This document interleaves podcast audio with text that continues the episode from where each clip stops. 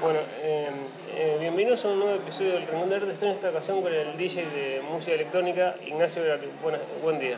¿Qué tal a todos los oyentes? Buen día, buen día Feli. Un gran saludo a todos. ¿Cómo nació esta, esta pasión por y cuándo también llegan las, las bandejas de tu vida, digamos, de ser DJ?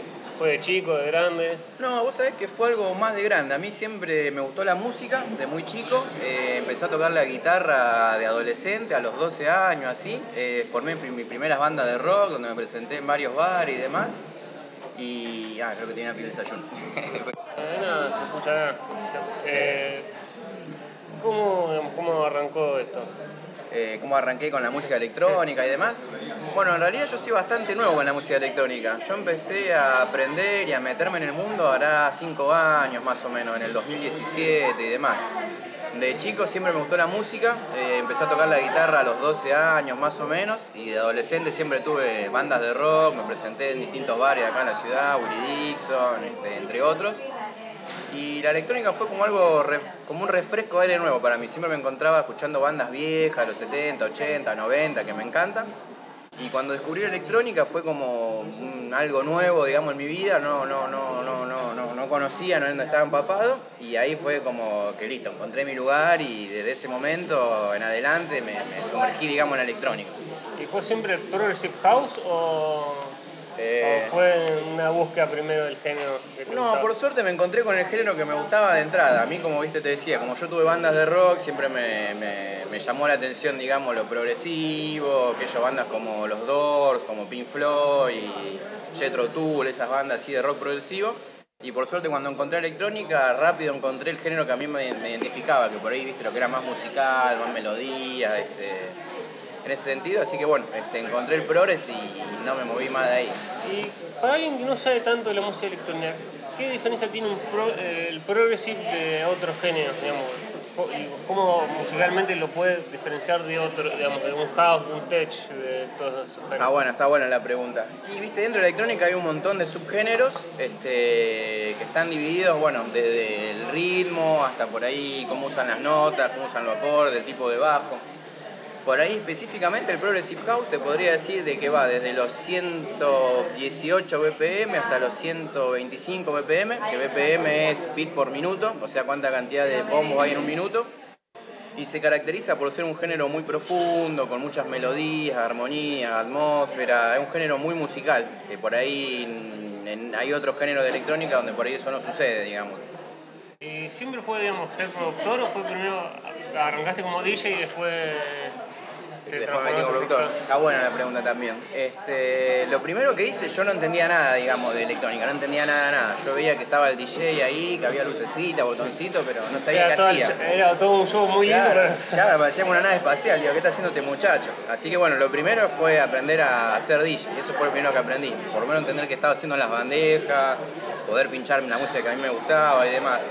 Pero instantáneamente, ni bien aprendí a mezclar, paso siguiente, no esperé un segundo más, fue ponerme a producir. Como yo ya tenía conocimientos musicales por la guitarra y demás, sentí que se me iba a hacer más fácil la producción y fue inmediato. O sea, fue primero DJ, pero inmediatamente después empecé a producir.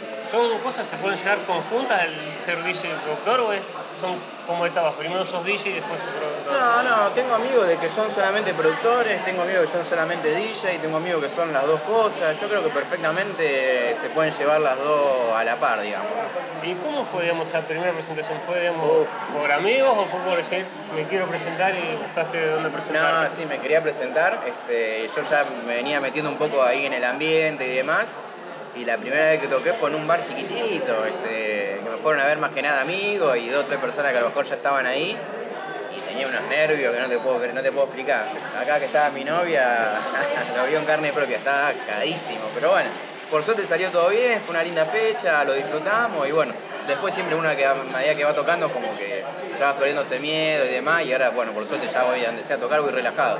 ¿Y cómo fue, digamos, eh, más con este año, digamos, no sé si te venías presentando más seguido, con el 2020 y toda esta pandemia no poder presentarte? ¿Cómo fue? ¿Fue duro? Sí, fue durísimo. Justo yo encima, para principio de la pandemia, ya tenía cerradas algunas fechas copadas, este, fuera de la ciudad, iba a tocar con artistas copados también.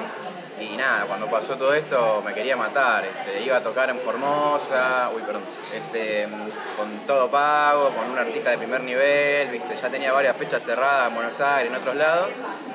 Y bueno, cuando se cayó esto, se cayó todo, las perdí. Este, así que nada, verdaderamente en ese sentido un bajón. Se extraña por ir en contacto con la gente, las pistas, probar música nueva.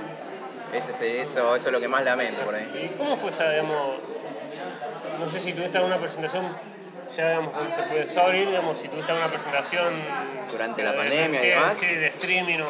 Ah, sí, streaming hemos hecho, eh, estuvo lindo, pero también durante la pandemia y demás, viste, por ahí se liberaban un poco las restricciones, después volvían. He tenido algunas presentaciones en bares eh, de acá de la ciudad y estuvo lindo, fue como un reencuentro, viste, la gente con una gana de bailar bárbara, por ahí ponía música, se movían las mesas y la gente se quería parar y bueno, enseguida. Sí, sí, enseguida la gente del bar, no, chicos, por favor, manténganse la calma, ¿viste? Se, nota la ansiedad, la manija de la gente, pero bueno, por lo menos fue una manera de volver a encontrarse, porque si no, yo me pasé, pasado mucho tiempo. ¿Cómo fue esa, digamos, esa sensación de como Hernán Cataño ah, eh, eh, eh, digamos, no sé cómo fue, digamos, eh, ¿Te reconoció un tema tuyo? ¿Cómo, fue esa experiencia? Uy, yo estaba en mi casa solo, viste, los programas de los Residents salen todos los sábados a la noche. Este, justo yo vivo con mi novia, justo ella estaba trabajando, así que me encontraba solo en mi casa y me llegan un par de mensajes de amigos, me dicen, fíjate que Cataño va a poner un tema tuyo. Uh, empecé a poner la radio online y nada, cuando lo puso al tema no podía creer. Este, este, una alegría inmensa. Calcular que cuando yo me metía en la música electrónica y demás, Cataño era como un, sigue siendo hasta el día de hoy, un referente, el máximo exponente mundial del género y, y que nada, que le haya gustado un tema tuyo y que encima que lo ponga y demás, fue, fue la verdad que un sueño hecho realidad. Este, pensé que en algún momento se me iba a dar, pero no, no pensé que iba a ser ahora, así que bueno, fue una alegría inmensa. Claro, me decías los Residents, ¿qué son? Digamos, son como programas que tiene él donde pasa la música. Claro, sí, no, los Residents son una selección musical que hace él, que saca todos los sábados a la noche, todas las semanas. Es como un podcast, viste, así como vos tenés el tuyo, pero de. Estaba hablando Dale, y bueno, los podcasts de Cataño, ya te digo, son una selección musical que hace él todas las semanas, salen todos los sábados a la noche por Urban Radio. Este, este, y bueno, eh, es un programa que ya tiene años y años lo de Hernán y tiene gran difusión mundial. O sea, cuando sale verdaderamente lo escucha gente de todo el mundo. Así que bueno, fue como una buena ventana global que me dio mucha visibilización. Así que, que nada, verdaderamente después de que Cataño usó mi tema de Resident me llegaron varios mensajes de gente de todo el mundo, distintos sellos también, y empezaron a mandar su música. Este... Y los sellos que sellan canciones, digamos, o en la música electrónica, no sé si son tanto las canciones más, no sé, ¿cómo sellan los, sellos discográficos de la música electrónica? No, sellan las canciones, porque viste, los sets están armados con muchas canciones, entonces cada una de esas canciones, la gran mayoría están selladas, pero bueno, este, algunas puede que no. Pero sí, vos, vos sellás canciones con los sellos discográficos, digamos. ¿Y sellaste siempre con el mismo o estás eh, sellando con distintos? No, trato de sellar por lo general con distintos, este, con distintos sellos, para trabajar con, con distintas personas, hacer, generar más contactos. Este, también te genera vínculos con gente de distintas partes del mundo. Gracias a los sellos, que yo hablo con gente de Polonia, gente de Rusia, gente de Uruguay, gente de, Miami. Así que, por lo general trato de, laburar con distintos sellos, pero por ahí con los que me siento más cómodo, ¿viste? Hay sellos que se manejan bien, otros que por ahí no tanto. Eh, con los que se manejan bien es como que te da incentivo para volver a trabajar con ellos. Eh, tu novia antes, digamos, se acordó ahora de como tienes un podcast o algo así como al estilo Cataño, pero digamos de propio. Claro, uno propio, sí, sí, tengo mi propio radio show, este, así que bueno, a todos los que estén interesados en escuchar mi música los invito. Se llama Odeon, sale todos los segundos jueves del mes por una radio inglesa que se llama Quantum FM. Así que están todos invitados y después, bueno, eh, dentro de poco ya pienso abrir mi propio canal de YouTube donde voy subiendo los sets, entrevistas, este, tracks y demás, así que también lo van a poder encontrar en mi Mix Clown de Ignacio Berardi o en el YouTube de Ignacio Berardi que próximamente va, a estar habilitado. ¿Cómo te lo, digamos, te lo propusieron ellos o fue algo que vos dijiste a ellos para, para hacer? ¿Pero de la radio, el programa de radio? Eh, fue una propuesta, una radio inglesa que se estaba armando, me llegó la propuesta si estaba interesado, justo tenía ganas de verdaderamente de, de, tomarme ese compromiso, de sacar un set mensual, ¿viste? Así que fue una propuesta de ellos que, que, bueno, me vino como anillo al dedo, así que acepté, acepté enseguida, no lo pensé. ¿Y cómo, digamos, vos te contactás con el para pasar la música o es como son sets propios tuyos? Eh, ¿La música que pongo? Eh, no, me llegan promos de por ahí colegas que, que hacen música al igual que yo, que tienen un track, lo terminan y me lo pasan o por ahí los sellos discográficos con los, que yo he sacado música me pasan la música que todavía no salió. Por ejemplo, que yo sale una canción el mes que viene, ellos te la mandan ahora, ¿viste? Como para que vos ya la vayas usando.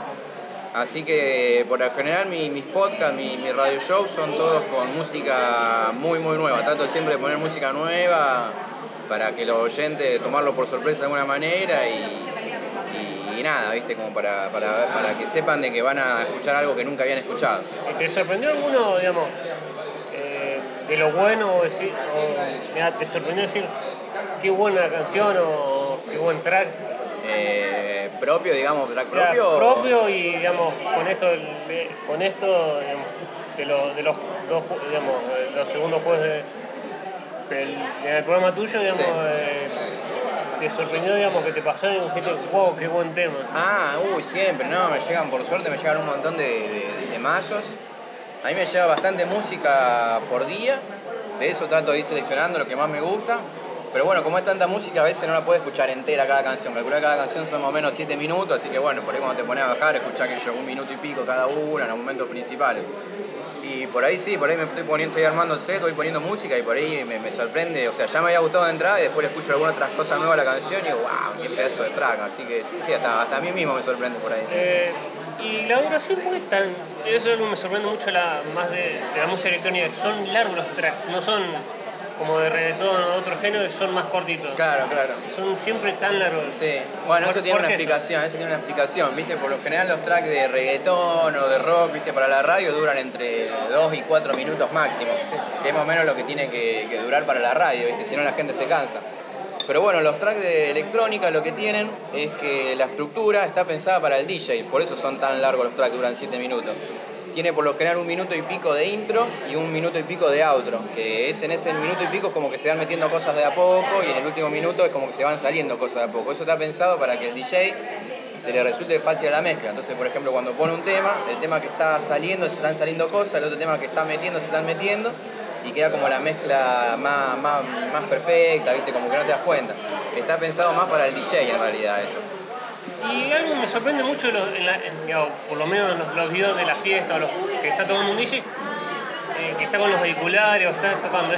no es tan simple como dicen muchos, es tocar y poner play, o, es más lleva un, trabajo de marcar a ver cómo suena el grave o corregirlo en el momento, es tocar y hacer un poquito de show con... Y capaz que un poco de show hay, este, pero. Pero nada, verdaderamente creo que el que se lo toma con profesionalismo y demás es un mundo que, se puede seguir aprendiendo todo el tiempo. Creo que lo más importante a lo mejor en una fiesta y demás es transmitir eh, eh, un mensaje o una emoción y que la gente nada, pueda relajarse y fluir dentro del set. Este, creo que eso es lo más importante. Y de alguna manera sí es importante la selección musical, las transiciones entre track y track, saber a lo mejor cuándo mantener algo, saber si a lo mejor la gente no responde bien a tu track eh, en la pista, saber salir de ahí para ir para otro lado. Este, creo que por ahí pasa mal el tacto del DJ, en saber manejar la pista, estar atento a qué le gusta a la gente y, demás. Eh, ¿Y cómo esa sensación de levantar la cabeza y ver que, la gente está bailando? Oh, eso es lo más lindo, eso es lo que más de eso es hermoso, eso es lo más lindo. Este, y más si por ahí estás poniendo un tema tuyo, probando un tema tuyo, ver que la gente lo baile y demás es una locura. Este, pero no, es hermoso, es hermoso y es lo que más extraño con todo esto de la pandemia. Es duro el tocar y no, ver la respuesta de la gente. La verdad que sí, yo por ejemplo en mi casa, como te decía, viste, por ejemplo para el radio show, por ahí me pongo a grabar el set y, nada, por ahí es más aburrido, viste, estar en tu casa solo tocando, que estar tocando con público, que la gente baile, que interactúe. Así que sí, sí, lo que más extraña por ahí de, la vida como DJ, digamos eso, la pista, la cabina, el contacto con la gente, compartir ese momento en, comunidad de alguna manera. Eh, ¿Y qué opinión tenés, no sé si fue creación más periodística de la sociedad, esto que tiene la mala fama de las fiestas electrónicas, que en las fiestas electrónicas la droga es como, algo común y, y, tan, y no es tan así como se dice? Sí, o sea, yo creo que verdaderamente ya la droga es algo común, no en la fiesta electrónica, sino en toda la sociedad como tal. Este, hoy en día vos caminando por la calle y te encontrás gente que yo fumando marihuana o tomando algo, o un pibe tirado ahí a un costado también. O sea, creo que ya la droga dejó de ser un tema tabú para ser una realidad que nos afecta a todos, no solamente la fiesta electrónica o un puñado de, una clase social. Desde, desde la más baja hasta la más alta creo que todo el mundo consume droga. Y en cuanto al género y las fiestas, es una realidad que también pasa en todos lados, así como en la sociedad también hay droga o alcohol, exceso en, el folclore, que se toman a lo mejor traída más Juan a una persona, y después a lo mejor cuando salen chocan, en una fiesta de rock que se, también que se toman 200 cervezas, fuman marihuana también, este, en cualquier ámbito, creo que hoy en día en cualquier ámbito, sí creo que a lo mejor está un poco más estigmatizada porque algo más nuevo, este, a lo mejor los periodistas, la gente más grande, es una movida que le resulta ajena, la miran como algo raro, la estigmatizan, pero la realidad es que, es algo que nos afecta a todo a nivel social. Así que, tomarla como puntualmente de que un tema de la electrónica me parece un análisis errado. Eh, ¿Cuánto te lleva armar un track? ¿Te lleva mucho tiempo o es algo que va saliendo y eso es muy relativo. Por ahí hay tracks que, mira, justamente esta semana terminé un remix con un amigo y lo hicimos en una semana, para que te dé una idea. Y después tengo tracks que por ahí me han tomado cuatro o cinco meses. Ya lo he terminado odiando el track, no lo quería escuchar más. Imagínate cuatro o cinco meses escuchando lo mismo. Pero, pero es muy relativo. Por ahí hay tracks que fluyen, que te salen en dos, tres días, una semana, dos, que para mí eso es lo ideal, que fluya, que salga solo. Y por ahí hay tracks que tenés que a lo mejor renegar, no, no terminar ayudándote y demás, y a lo mejor todo el proceso de producción creativo, ya te digo, puede durar hasta tres, cuatro, cinco meses.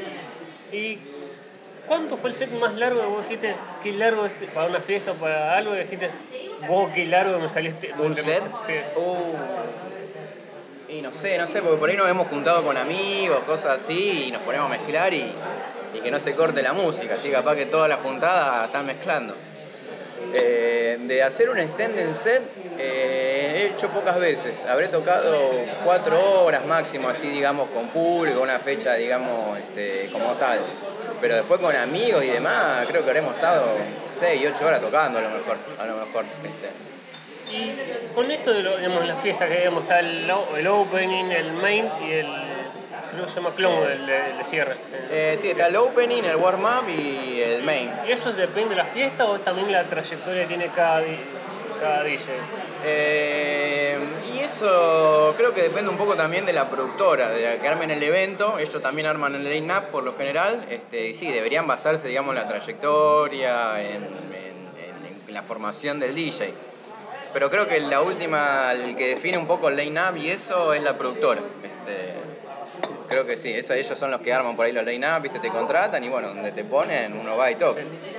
Y el tema, digamos, de los, como puede ser, no sé, en las bandas de rock, en, en las fiestas, digamos, ¿Te quedás, tocás y te quedás a ver al otro artista o es toco y me voy porque tengo otra cosa? Está buena, está buena la pregunta. Y lo que corresponde verdaderamente es como el otro artista se supone que, te escuchó a vos, este, también este, uno debería quedarse este, a escucharlo al otro. Es también como un poco de, respeto y, demás por el trabajo del otro. Este, yo me suelo quedar, yo por lo general me suelo quedar. Este, cada uno hace lo que le parece, eso no lo veo mal. Pero ya te digo, una cuestión de respeto, por lo menos para mí, yo me suelo quedar y al menos escuchar, aunque sea una hora o un poco más, del set de, de, quien esté después que yo. ¿Y en la, es en la cabina o como el público? Y. No, eso depende, depende. Por ejemplo, cuando tocaron los Brigados Creu, este, unos chicos acá, un dúo de Argentina que están rompiendo, eh, preferí quedarme ahí durante el público para, ponerme a bailar a la par de la gente y demás. Y después, por ejemplo, que yo una vez que toqué con Marcelo Basami, preferí quedarme atrás de la cabina viendo cada botoncito que tocaba él. Para ir aprendiendo un poco también. Claro, sí, sí, depende, depende. Eh, creo que las dos cosas están buenas y, bueno, tratar de, ver qué, le puede rescatar al momento, qué, es mejor para cada momento. ¿Y, ¿Y se sigue aprendiendo todos los días o es empecé a tocar, a producir y no, no, no me formo, esas cosas se hace mucho, digamos, en el arte, uno se sigue formando. No, sí, este, afortunadamente es un mundo infinito. Yo creo que hasta los más grosos, aquellos Cataño, Dewey, Warren, el que se te ocurra, hasta el día de hoy siguen aprendiendo. Este, los programas para producir música son infinitos, las posibilidades que te da son infinitas, así que verdaderamente si alguien te dice que se conoce todo el programa, sabe hacer todo ya lo musical, es mentira, porque ya te digo, es imposible, es imposible saber y hacer todo, tiene posibilidades infinitas, así que te da la posibilidad de aprender hasta el, hasta el día de mañana. Hasta ahora ningún DJ, ningún productor se jubiló, así que se puede seguir durante años. Y el tema de la fiesta, digamos, la gente siempre está detrás de la, de la bandeja o hay algún amigo o alguien que se acerca a la, a la bandeja. Y depende cómo esté preparado el local. Este, yo he tocado en locales donde tenés la gente pegada al lado y he to- tocado en locales donde digamos la cabina está arriba y es inaccesible para, para la gente. Creo que las dos cosas están buenas. Este, está bueno tener la gente cerca porque te transmite esa calidez este, y demás. Y también está bueno a lo mejor ese lugar que tiene el DJ ahí arriba, te da la posibilidad de ver la pista entera, este, ir viendo cómo tratarla. Este, creo que las dos experiencias están, están buenas.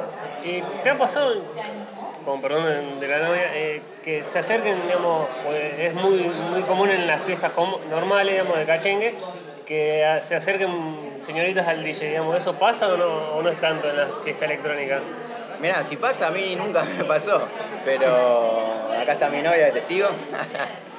Pero, qué sé yo, no sé, supongo que depende mucho cómo lo maneje cada uno. Este, uno no se tiene que dejar de olvidar que es un artista y que uno está trabajando, más allá de que está haciendo lo que le gusta, y bueno, debería asumirlo con, con profesionalismo y, compromiso. Yo siempre que toco estoy dispuesto a hablar con quien se me acerque a hablar, la gente siempre te tira buena onda y, está bueno ese cariño que, que se te acerca pero creo que uno está ahí como, como un trabajador de, de la noche y no, no, no, no da como para andar haciendo papelones, ni, estar borracho, ni, ni andar haciendo cosas que no corresponden, así que eh, supongo que debe pasar. A mí en lo personal nunca me pasó, pero, pero supongo que le puede pasar en cualquier lado. Y digamos, tu familia te apoyó con esto, digamos, o te miró raro cuando empezaste con los DJ, con, la, con las bandas.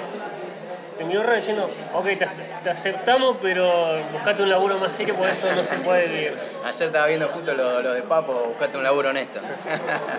este, no, yo cuando empecé con la música, ya te digo, de muy chico, a los 12, 13 años, tuve el apoyo total de mi familia, me compraron la guitarra, me llegaron a profesores.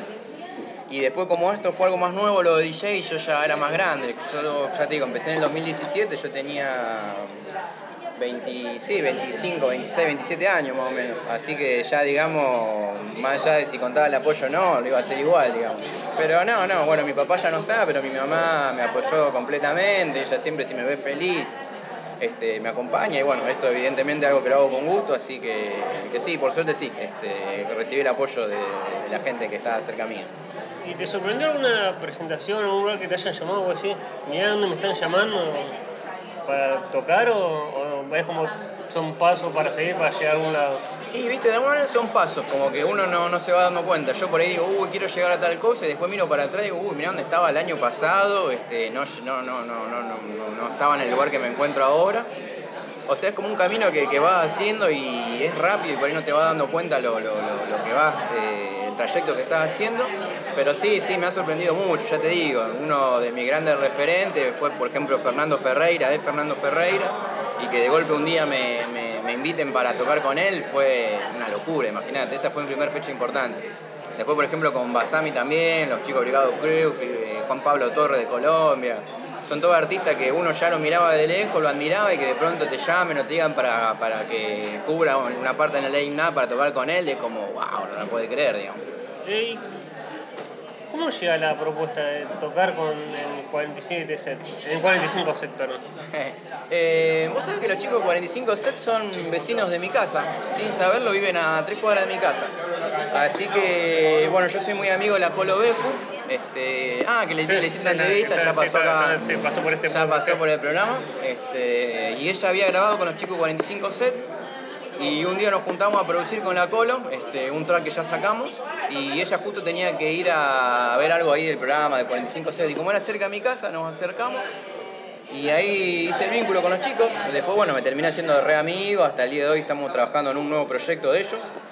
Están haciendo un nuevo sello discográfico acá en la ciudad. Me pidieron si quería colaborar con ellos. Así que, que sí, más allá, digamos, del video y del set, este, se generó una amistad y bueno, muchos proyectos nuevos también con, los- con el grupo de trabajo de 45 Set. ¿Y cómo fue esa presentación? Más allá de fue virtual, ¿cómo fue? ¿Fue raro o fue.? Y mirá, yo ya te digo, viste que te decía, la primera vez que me presenté en vivo estaba nervioso, tenía miedo. Bueno, esa vez no, ya te digo, ya miedo y nervio, muy raro que tenga. Pero bueno, llegué súper tranquilo, relajado y después cuando me tocó poner play adelante de todas las cámaras, las luces, que estaban todos mirando, fue, uh, ahí sí me puse un poco nervioso. Pero bueno, si lo ven en el video se van a dar cuenta que estaba nervioso. Después el segundo tercer track ya se me pasó. Es como, digamos, es ra- raro ver tantas cámaras. Sí, yo no estoy acostumbrado, tenía un montón de luces enfocándome, como cuatro cámaras distintas, gente que caminaba con las cámaras cerca, que pasaba, y bueno, al principio fue medio raro.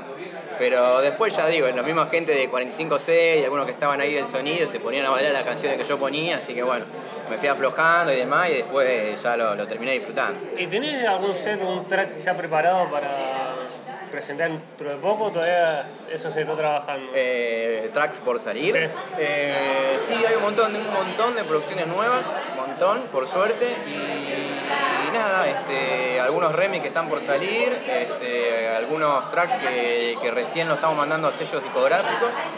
Así que por lo pronto no tengo ninguna fecha de lanzamiento para anunciar, pero sí hay que haber mucha música en pocos meses eh, mía nueva para, para los que tengan ganas de escuchar. ¿Y cuánto crees que ayudan las redes sociales ahora a los artistas, más a los DJs, para hacerse conocidos? ¿Lo ves como una herramienta o te da miedo decir, me llego a equivocar y me van a enterrar con, los- con todo eso que se conoce como hate y toda esa, Ah, hate. esa mala onda? Y yo creo que las redes sociales hoy en día son una herramienta fundamental. Este, yo cuando arranqué con esto de la música, que me lo propuse, digamos, como algo serio, profesional y demás, tengo un amigo que me, me, presionó de alguna manera para que me haga las redes sociales. Yo no tenía Instagram, no tenía como que estaba medio reacio, viste, a tener todo eso, medio como no me gustan a las redes sociales. Pero bueno, tengo un amigo que, que me presionó mucho, me, me- me- me empujó mucho para que, que active eso. Y bueno, en base a eso empecé mi, mi Instagram y creo que sí, que gracias a eso verdaderamente fue como una ventana para que mucha gente me conozca. Este, y hoy en día creo que ya te digo, una herramienta fundamental para, para cualquier profesional saliendo de la música para hacerte conocer las redes sociales. Eh, ¿Y es difícil estar tanto tiempo publicando cosas o es como... No, no es tanto como los que se conocen como los influencers. Y yo no me considero influencer, pero sí, bueno, por lo menos para mí, que ya te digo, viste, que soy como un poco alejado de las redes sociales, para mí es un calvario tener que andar publicando y demás. Yo le digo a mi novio, cada vez que hacer un posteo lo sufro porque no sé qué poner, viste, no, no, no, no me siento como las redes sociales, algo que no, no es lo mío, digamos. Este, entiendo la importancia, pero bueno, trato de subir lo, lo- lo- lo fundamental de mi carrera, por ahí los pequeños logros, anunciar cosas importantes, pero, pero no, no, no es algo, digamos, lo que esté demasiado sumergido en las redes sociales. ¿Y has tenido eh, alguna presentación pensada para ya sea virtual o en algún lugar dentro de poco? Eh, no, por lo pronto este, hago streaming en mi casa, por ahí me junto con un amigo que también sea DJ y tocamos juntos, este, pero streaming así, digamos, con grandes producciones o algo de eso, por lo pronto no.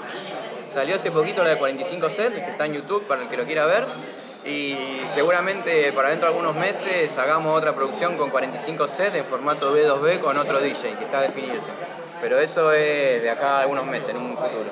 Eh, ¿Y cuánto crees que ayuda ahora también esto de tener eh, Spotify y todas estas plataformas nuevas para que los artistas se- sean conocidos y no tengan que pagar o esas cosas sean antes de tener un disco físico?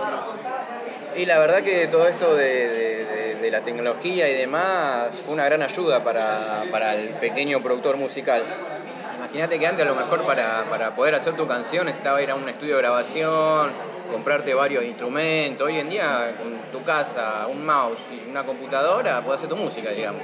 Así que verdaderamente en ese sentido creo que, que, está como más democratizada de alguna manera la industria. Y creo que está buenísimo que, que sea tan accesible a cualquiera que pueda hacer su música y mostrarle al mundo. Me parece genial, así que bueno, estamos en un buen momento para, para aprovechar eso y incentivar a todo el mundo que, que, que le gusta hacer música y demás, que aproveche, que creo que es el mejor momento para hacerlo. Y ¿Te pueden encontrar en Spotify o vos en otras plataformas más específicas, más de la música electrónica? podés No, donde pongan mi nombre, Ignacio Berardi, le va a aparecer algo seguro. Este, yo por ahí hago la prueba para ir viendo novedades y demás, pongo Ignacio Berardi en Google y a donde pongan algo le va a aparecer. Si ponen Ignacio Berardi en YouTube, te van a aparecer Sectra, mío, en Spotify igual, en Deezer también, en Google también, así que si tienen ganas de escuchar mi música, donde pongan Ignacio Berardi, algo le va a salir seguro. Y con esto, digamos, eh, de estar de novio, ¿alguna vez te ha tu novia, digamos, cuando vos estás produciendo algo, mirando diciendo, cortale, ya está, o te sigue apoyando? No, no, por suerte mi novia me apoya, eh, está bueno eso también, y creo que es importante cuando uno está tan este, comprometido con algo, encontrar a una persona, digamos, que te acompañe en eso, porque si no va a ser fuente de conflicto. Pero nada, por suerte mi novia este, siempre me, me acompañó en todo, este, me apoyó incondicionalmente, me, empuja también a seguir mejorando, a seguir este, mejorando el estudio, perfeccionándome yo y demás. Así que no, en ese sentido, por suerte, puedo decir que me tocó una compañera este, que, que- que me acompaña este, desde siempre. ¿Y es caro ser DJ o es algo que podría cualquiera hacer? Está buena la pregunta y lamentablemente es caro, digamos. Este, sí o sí necesitas, sí o sí para ser DJ necesitas por lo menos una controladora barata. O sea, ya estamos partiendo la base que están necesitando equipo, por ahí, qué sé yo, en el rock te compras una guitarra y ya podés tirar mil años con eso y zafás. Pero como DJ, si verdaderamente te querés meter, digamos, este, necesitas sí o sí unos auriculares, zafen un poquito, eh, una controladora y una computadora. O sea, ya estás partiendo de una base de un gasto medianamente importante.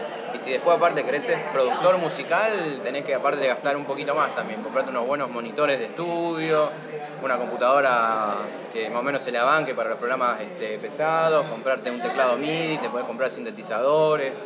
Eh, es un ambiente caro verdaderamente. Para los que dicen, digamos, no, no es tanto, o se podría hacer un prejuicio, como hace mucho la gente, Sí. no es un, alguien que podría ser una zona, digamos, una clase social no tan alta, no, no podría ser DJ. Nada, es es feo también, digamos, este, de decir eso, porque a lo mejor un chico con- no, no, no podría aspirar a hacerlo. Y sí, tranquilo, yo creo que con una sola con una computadora ya puede hacer tu música. O sea, aunque tenga una computadora medianamente zafable, puede hacer tu música. Sí creo que después está bueno si verdaderamente sentís que, que es tu pasión y querés mejorar en eso, ir de a poco mejorando, que fue lo que hicimos todos. Yo primero tenía una computadora barata, después me compré una un poco mejor, después me compré un teclado chiquito, después me compré un teclado más grande, después me compré unos monitores, después me compré este, los paneles acústicos, como que de a poco uno se va armando. Yo creo que lo importante es empezar con lo que tenga, no importa, una computadora que se te tilda, bueno, empezar por lo menos a entender el programa, a ir probando cosas y después a medida que vos vas mejorando, que vas viendo, digamos, de que eso te gusta, de, que necesitas también en un cambio, de a poco te va armando, pero si viene algo claro, algo claro, digamos, empezar, eh, no le diría a la gente que se frute por eso, sino que empiece, que arranque y que después de poco se va a ir armando, pero que no lo frene, digamos, lo económico.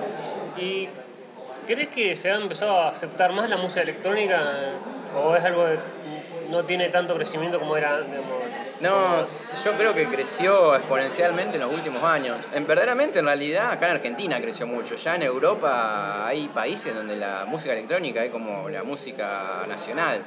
Este, vos vas, por ejemplo, no me acuerdo dónde ir otro día, si en Dinamarca, dónde era, hay cabina de DJ en la calle pública. O sea, vos estás esperando colectivo y tenés una cabina. Hermoso, una locura. Acá no se podría. Pero por eso te digo, es todo muy nuevo acá, acá en Latinoamérica, en Argentina. Pero creo por suerte que, que- nada, que tiene mucha más llegada, que creció muchísimo y que hoy en día se está ganando el lugar que corresponde, porque verdaderamente la música electrónica, sacando digamos progressive, techno y demás, están casi prácticamente todo. De alguna manera el reggaetón también es música electrónica porque está hecha con máquina, el rock de hoy en día también de alguna manera es música electrónica porque está hecho con sintetizadores, o sea, de alguna manera... Es como que se ganando también un poco el lugar dentro de los otros géneros que... Sí, sí, yo creo que hoy en día todo es electrónica. Este, las rever que usan y demás son todas por computadora muchas veces, así que, que, que está bueno. Yo creo que la- hay un cambio, un clic de alguna manera y la figura del DJ, gracias a Cataño y demás acá en Argentina, como que está tomando otro valor, este, se la está viendo de otra manera, se lo está tomando en serio, así que veo positivo todo, toda la evolución que está teniendo. Eh, y tenía apuntado a decir, no sé, de acá en un tiempo quiero llegar, no sé, a tocar una Greenfield o una fiesta así, o una Tomorrowland, o es como voy paso a paso y llegaré en su momento. Eh, y lo veo como algo muy, muy, muy lejano verdaderamente a eso. Voy haciendo el paso a paso, sinceramente. Me voy poniendo pequeños objetivos este, que trato de ir cumpliendo, pero no, no, así a tan, tan grosso y a tan largo plazo no, se me, se me complica ver. Yo estoy dispuesto a todo, obviamente. Esta es mi vida, si puedo vivir de esto sería un sueño. Pero, pero bueno, por ahora, como dice Mostaza, paso a paso. ¿Y te sorprendió un lugar de que, de que te estén escuchando? un lugar así. Mira dónde me están escuchando. No, sí, eso es una flayada. Mira, te mostré en el celular. Vos que me preguntabas de Spotify y demás, este, hay una aplicación que se llama Spotify for Artists, y ahora te la muestro, la gente no la va a poder ver, pero te voy mostrando, este, que te muestra dónde se escucha toda tu música. Este, ah, no la tengo instalada. Bueno, perdón, no la tengo. No, pasa nada. Ah, no, sí está ahí.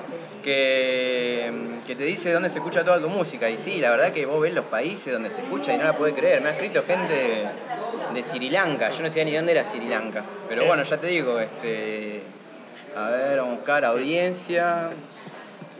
Entonces acá te dice los países donde ah. más se escuchan, mira, eh, Argentina, ah. Estados, Unidos, eh, los Estados Unidos, Rusia, Australia, México, ah, Brasil, Canadá, eh, Alemania, España, Holanda, Bélgica, Chile, Reino Unido, Grecia, Pakistán, Hungría, Suecia, Polonia, Suiza, Colombia, Italia, Rumania, Serbia, Lituania, Ucrania, Uruguay, Hong Kong, Israel, India, Sudamérica, Bulgaria, este no sé ni cómo se pronuncia, Dinamarca, bueno Ah, de todos eh, lados. Sí, Filipinas, o sea, es increíble cuando uno está encerrado en su casa, solo, porque yo me apago todas las luces y me pongo solo como una ermitaña, y después hasta dónde llega tu música. Eso es algo que nunca me deja sorprender, digamos.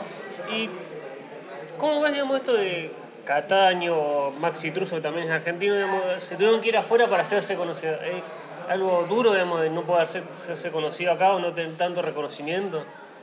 Eh Sí, creo que, es duro, pero no, pero yo creo que tiene su reconocimiento. Por lo menos Cataño acá tiene su reconocimiento. Por ahí Maxi Truso, conozco la música que hace, me gusta, pero no, como no es mi género, no lo sigo mucho. Pero bueno, al menos Cataño acá creo que, que sí tuvo su reconocimiento.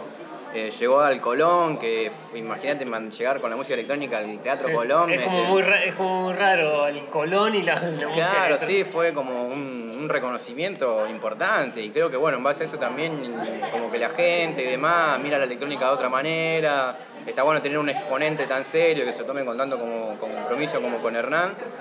Pero no, creo que por suerte eh, es, profeta en su tierra, Cataño. Este, creo que también muchos artistas nacionales acá se, le da mucho apoyo. Así que en ese sentido, obviamente que afuera también, pero creo que, acá en Argentina hay un público que, apoya a la movida y a este género puntual. ¿Y crees que también eso ayuda también a que dices como, o, que las radios empiecen a hacerse escuchar la música electrónica, también ayudó a que, a que se haga más conocida, como, no sé, la M90 con Emma Pimetti o otros DJs estén en radios ayuda a que sea la música electrónica? Eh, sí, ni hablar, bueno, pero creo que viste lo que te decía, toda esta nueva evolución, todo cómo se está abrazando de alguna manera la música electrónica hoy en día, creo que también las radios están al tanto, digamos, de, cómo viene de cómo viene todo. Y bueno, si bien hay radios que son a lo mejor más de cachengue, ¿viste? donde pasan a lo mejor este, trap o reggaetón o, ese tipo de música, hay radios que están más especializadas en la música electrónica y está buenísimo que abracen a las nuevas este, figuras, como por ejemplo Emma Piumetti o Dave Lambermore, que son DJ, que son de la movida, que, o sea, que vienen del mismo palo que yo y que tengan la posibilidad de mostrar lo, que hacemos, tanto ellos como, como todo lo que estamos acá a nivel local, este, está bueno que le den ese espacio. Este, es como, ya te digo, como si un colega mío de a la par esté, esté exponiendo todo lo que hacemos en un medio masivo, como por ejemplo es la M90. Eh, ¿Cómo se diferencia? ¿Qué diferencia tenés vos con otro DJ que hace progressive? eso es lo que me sorprende mucho. ¿Cómo, ¿Cómo una persona puede diferenciar un DJ de otro? Está buena, está muy buena la pregunta. Este, yo calculo que cada uno trata de desplayarse este, y de transmitir, digamos, una emoción o algo durante un set o una producción. Si te tengo que definir, caracterizar cómo son mis sets este, y demás, Yo trato de hacer siempre sets muy progresivos, empezar desde algo muy tranquilo, si tengo más horas mejor, me gusta empezar con algo bien deep, bien tranquilo, profundo, e ir subiendo la intensidad a lo largo del evento, digamos. Este, ya te digo, siempre trato de, hacer algo muy grubero, profundo, con muchas atmósferas este, y demás, pero siempre trato que sea algo bien musical también. A mí la música cuadrada como tal me aburre, Así que, trato de que nada, los tracks que pongo y demás tengan muchas melodías, mucha armonía, muchos cambios y también soy un fanático de las vocales. Así que también alguna vocal va a encontrar. Y si, si me va a escuchar seguido, va, va, a escuchar mucho remix de rock nacional. Como yo soy un. vengo del palo ese, yo soy guitarrista y demás. Va, digamos, se encuentra un poquito de eso. Sí, sí, trato que siempre en algún momento del set, si tengo oportunidad, mando algún remix de rock o de alguna banda que me gusta, ya sea nacional o de afuera, pero algún guiño siempre ahí a, al rock, al rock siempre le hago. Eh, ¿Y qué son las vocales en la en la música ¿Es la voz de una persona cantando? Sí, sí, sí. Puede ser una, una, persona charlando, puede ser un discurso motivacional de una película, puede ser este, un discurso de, qué sé yo, de un político, puede ser algo cantado, algo en español, algo en inglés, cualquier cosa voz humana se puede usar.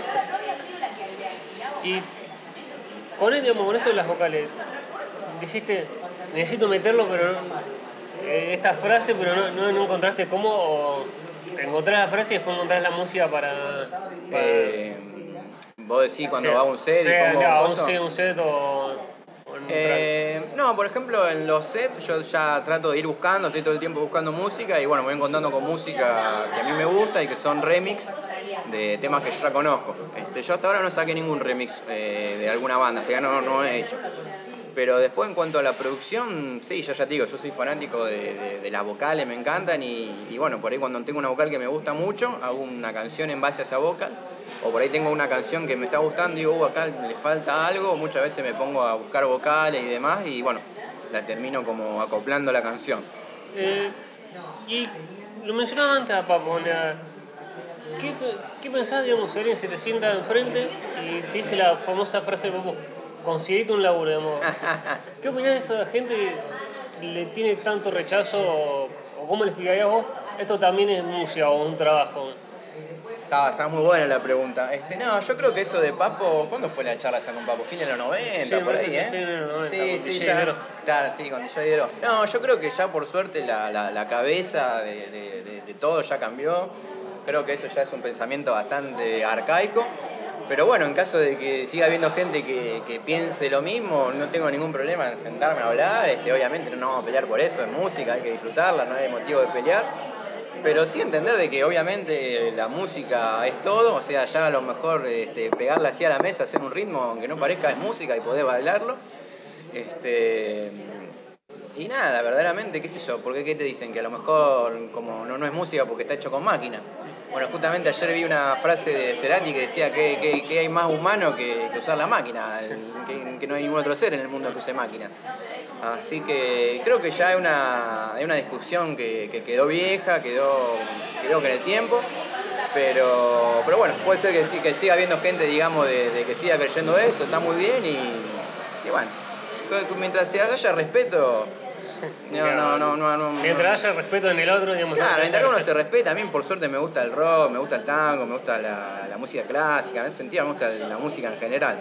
Pero bueno, entiendo que por ahí hay gente que, todos esos cambios nuevos, música nueva que aparecen, es como que le genera cierta resistencia, rechazo. Este, y bueno, es una pena que se estén perdiendo algo por, por un prejuicio. Y con los las fiestas, generalmente siempre con es del mismo género o va o pueden ser de distintos géneros. Eh, bueno, no, yo en lo personal eh, me especializo en este género, hago progressive house y hago desde deep house, melody house, progressive house y hasta un poquito más arriba. Este, yo ya melody techno, techno para arriba no pongo y ya irme a otro género como tipo tech house, eh, house en sí mismo, este, lo veo bien, me gustan los géneros, pero, pero se aleja, digamos, de, lo que quiero transmitir yo como artista. Así que no, no.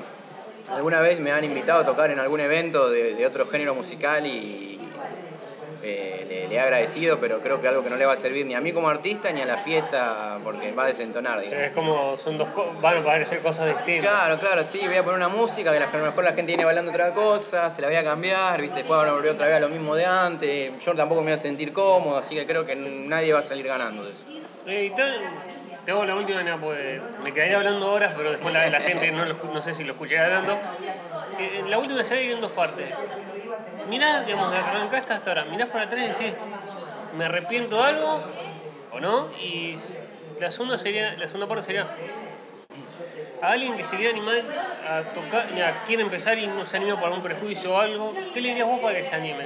Está buenísima la pregunta.